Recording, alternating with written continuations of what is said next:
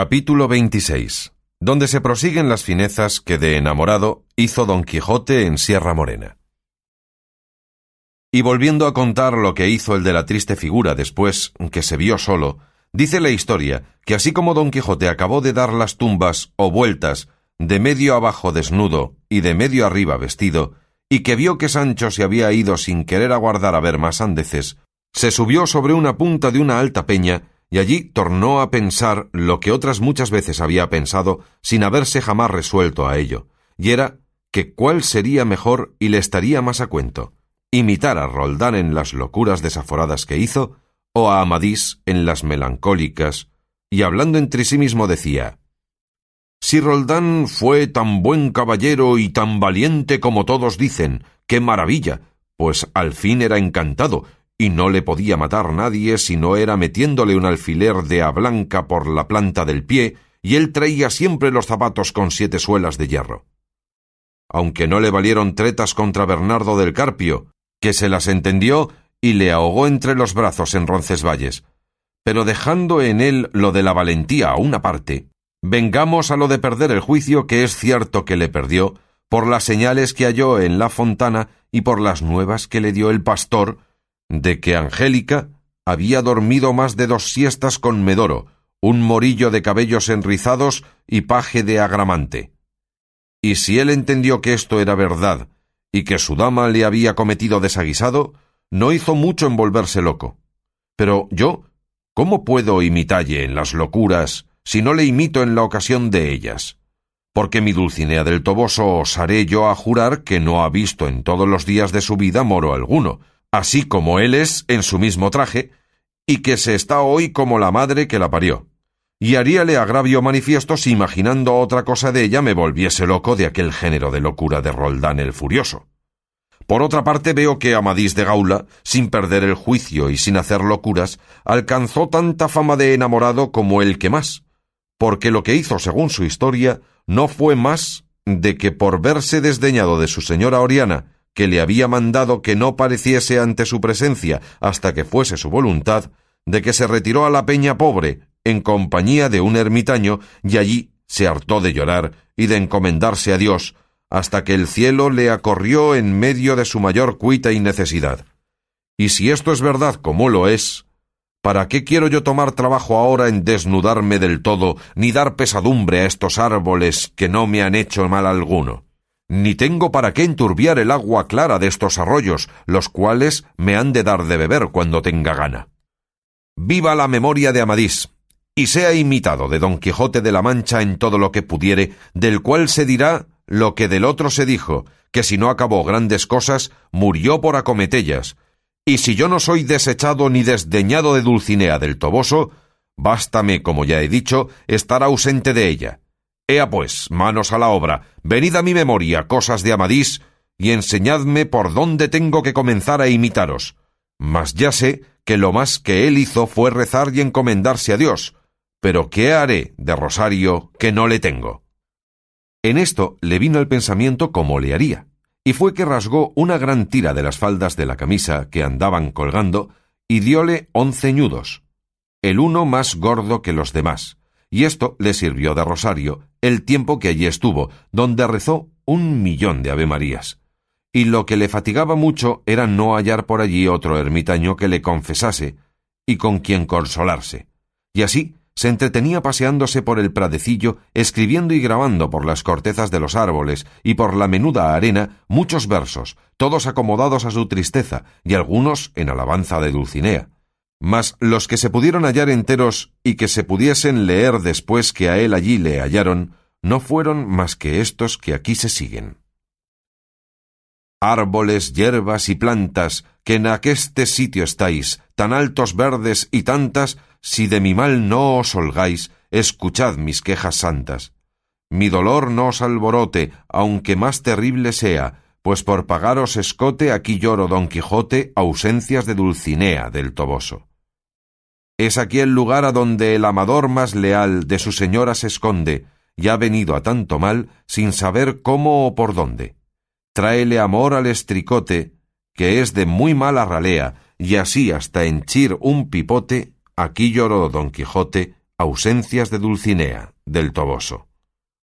Buscando las aventuras por entre las duras peñas, maldiciendo entrañas duras, que entre riscos y entre breñas haya el triste desventuras, y amor con su azote, no con su blanda correa, y en tocándole el cogote, aquí lloró don Quijote las ausencias de Dulcinea, del Toboso. No causó poca risa en los que hallaron los versos referidos el añadidura del Toboso al nombre de Dulcinea, porque imaginaron que debió de imaginar don Quijote que si en nombrando Dulcinea no decía también del Toboso, no se podría entender la copla. Y así fue la verdad, como él después confesó. Otros muchos escribió, pero como se ha dicho, no se pudieron sacar en limpio ni enteros más de estas tres coplas. En esto, y en suspirar y en llamar a los faunos y silvanos de aquellos bosques, a las ninfas de los ríos, a la dolorosa y húmeda eco, que le respondiese, consolasen y escuchasen, se entretenía, y en buscar algunas hierbas con que sustentarse en tanto que Sancho volvía, que si como tardó tres días tardara tres semanas, el caballero de la triste figura quedara tan desfigurado que no le conociera la madre que lo parió. Y será bien dejalle envuelto entre sus suspiros y versos, por contar lo que le avino a Sancho Panza en su mandadería. Y fue que en saliendo al camino real se puso en busca del del Toboso, y otro día llegó a la venta donde le había sucedido la desgracia de la manta, y no la hubo bien visto cuando le pareció que otra vez andaba en los aires y no quiso entrar dentro, aunque llegó ahora que lo pudiera y debiera hacer, por ser la del comer y llevar en deseo de gustar algo caliente, que había grandes días que todo era fiambre. Esta necesidad le forzó a que llegase junto a la venta, todavía dudoso si entraría o no y estando en esto, salieron de la venta dos personas que luego le conocieron, y dijo el uno al otro Dígame, señor licenciado, ¿aquel del caballo no es Sancho Panza, el que dijo el ama de nuestro aventurero que había salido con su señor por escudero? Sí es, dijo el licenciado, y aquel es el caballo de nuestro don Quijote. Y conociéronle también como aquellos que eran el cura y el barbero de su mismo lugar, y los que hicieron el escrutinio y acto general de los libros, los cuales, así como acabaron de conocer a Sancho Panza y a Rocinante, deseosos de saber de don Quijote, se fueron a él, y el cura le llamó por su nombre diciéndole Amigo Sancho Panza. ¿A dónde queda vuestro amo? Conociólos luego Sancho Panza y determinó de encubrir el lugar y la suerte, donde y cómo su amo quedaba, y así le respondió que su amo quedaba ocupado en cierta parte y en cierta cosa que le era de mucha importancia, la cual él no podía descubrir por los ojos que en la cara tenía. No, no, dijo el barbero, Sancho Panza, si vos no nos decís dónde queda, imaginaremos, como ya imaginamos, que vos le habéis muerto y robado, pues venís encima de su caballo. En verdad que nos habéis de dar el dueño del rocín o sobre eso morena. No hay para qué conmigo amenazas, que yo no soy hombre que robo ni mato a nadie. A cada uno mate su ventura o Dios, que le hizo. Mi amo queda haciendo penitencia en la mitad de esa montaña, muy a su sabor. Y luego de corrida y sin parar, les contó de la suerte que quedaba, las aventuras que le habían sucedido y cómo llevaba la carta a la señora Dulcinea del Toboso, que era la hija de Lorenzo Corchuelo, de quien estaba enamorado hasta los hígados. Quedaron admirados los dos de lo que Sancho Panza les contaba, y aunque ya sabían de la locura de Don Quijote y el género de ella, siempre que la oían se admiraban de nuevo. Pidiéronle a Sancho Panza que les enseñase la carta que llevaba a la señora Dulcinea del Toboso. Él dijo que iba escrita en un libro de memoria y que era orden de su señor que la hiciese trasladar en papel en el primer lugar que llegase, a lo cual dijo el cura que se la mostrase, que él la trasladaría de muy buena letra. Metió la mano en el seno Sancho Panza buscando el librillo, pero no le halló, ni le podía hallar, si le buscara, hasta ahora, porque se había quedado don Quijote con él, y no se le había dado ni a él se le acordó de pedírsele. Cuando Sancho vio que no hallaba el libro, fuésele parando mortal el rostro, y tornándose a tentar todo el cuerpo muy apriesa, tornó a echar de ver que no le hallaba, y sin más ni más, se echó entrambos puños a las barbas y se arrancó la mitad de ellas, y luego apriesa sin cesar se dio media docena de puñadas en el rostro y en las narices, que se las bañó todas en sangre, visto lo cual por el cura y el barbero le dijeron que qué le había sucedido, que tan mal se paraba. ¿Que qué me ha de suceder? respondió Sancho, sino el haber perdido de una mano a otra en un estante tres pollinos, que cada uno era como un castillo. ¿Cómo es eso? replicó el barbero. He perdido el libro de memoria, respondió Sancho, donde venía carta para Dulcinea, y una célula firmada de su señor, por la cual mandaba que su sobrina me diese tres pollinos de cuatro o cinco que estaban en casa. Y con esto les contó la pérdida del rucio. Consolóle el cura y díjole que en hallando a su señor, él le haría revalidar la manda y que tornase a hacer la libranza en papel, como era uso y costumbre, porque las que se hacían en libros de memoria jamás se aceptaban y cumplían. Con esto se consoló Sancho, y dijo que como aquello fuese así,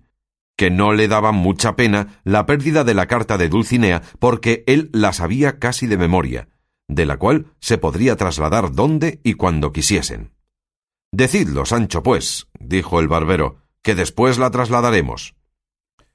Paróse Sancho Panza a rascar la cabeza para traer a la memoria la carta, y ya se ponía sobre un pie y ya sobre otro, unas veces miraba al suelo, otras al cielo, y al cabo de haberse roído la mitad de la yema de un dedo, teniendo suspensos a los que esperaban que ya la dijese, dijo al cabo de grandísimo rato por Dios, señor licenciado, que los diablos lleven la cosa que de la carta se me acuerda, aunque en el principio decía alta y sobajada señora. No diría, dijo el barbero, sobajada, sino sobrehumana o soberana señora. Así es, dijo Sancho. Luego, si mal no me acuerdo, proseguía, si mal no me acuerdo, el llegó y faltó de sueño, y el ferido besa a vuestra merced las manos, ingrata y muy desconocida hermosa, y no sé qué decía de salud y de enfermedad que le enviaba, y por aquí iba escurriendo hasta que acababa en vuestro hasta la muerte el caballero de la triste figura. No poco gustaron los dos de ver la buena memoria de Sancho Panza, y alabáronsela mucho, y le pidieron que dijese la carta otras dos veces para que ellos asimismo la tomasen de memoria para trasladalla a su tiempo.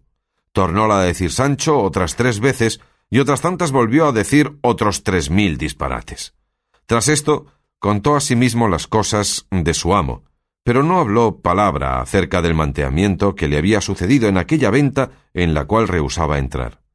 Dijo también como su señor, en trayendo que le trujese buen despacho de la señora Dulcinea del Toboso, se había de poner en camino a procurar cómo ser emperador, o por lo menos monarca, que así lo tenían concertado entre los dos. Y era cosa muy fácil venir a serlo según era el valor de su persona y la fuerza de su brazo,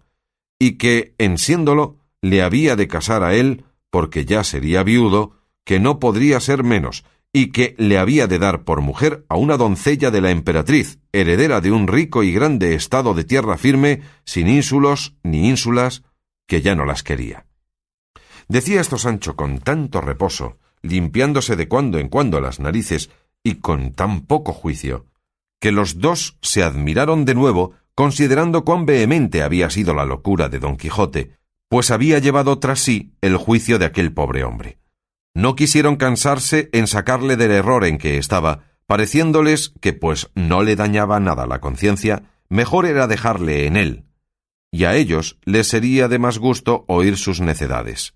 Y así le dijeron que rogase a Dios por la salud de su señor, que cosa contingente y muy agible era venir con el discurso del tiempo a ser emperador, como él decía, o por lo menos arzobispo, otra dignidad equivalente. A lo cual respondió Sancho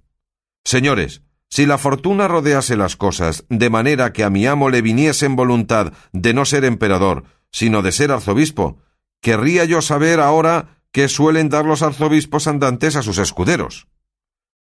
Suelen les dar, respondió el cura, algún beneficio simple o curado, o alguna sacristanía que les vale mucho de renta rentada, amén del pie de altar, que se suele estimar en otro tanto. Para eso será menester, replicó Sancho, que el escudero no sea casado, y que sepa ayudar a misa por lo menos. Y si esto es así, desdichado de yo, que soy casado y no sé la primera letra del ABC.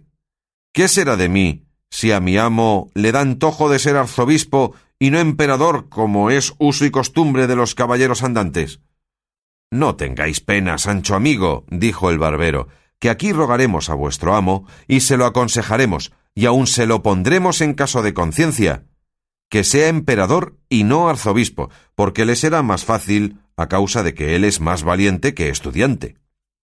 Así me ha parecido a mí, respondió Sancho, aunque sé decir que para todo tiene habilidad. Lo que yo pienso hacer, de mi parte, es rogarle a nuestro Señor que le eche aquellas partes donde él más se sirva y a donde a mí más mercedes me haga. Vos lo decís como discreto, dijo el cura, y lo haréis como buen cristiano, mas lo que ahora se ha de hacer es dar orden cómo sacar a vuestro amo de aquella inútil penitencia que decís que queda haciendo, y para pensar el modo que hemos de tener, y para comer, que ya es hora, será bien que nos entremos en esta venta.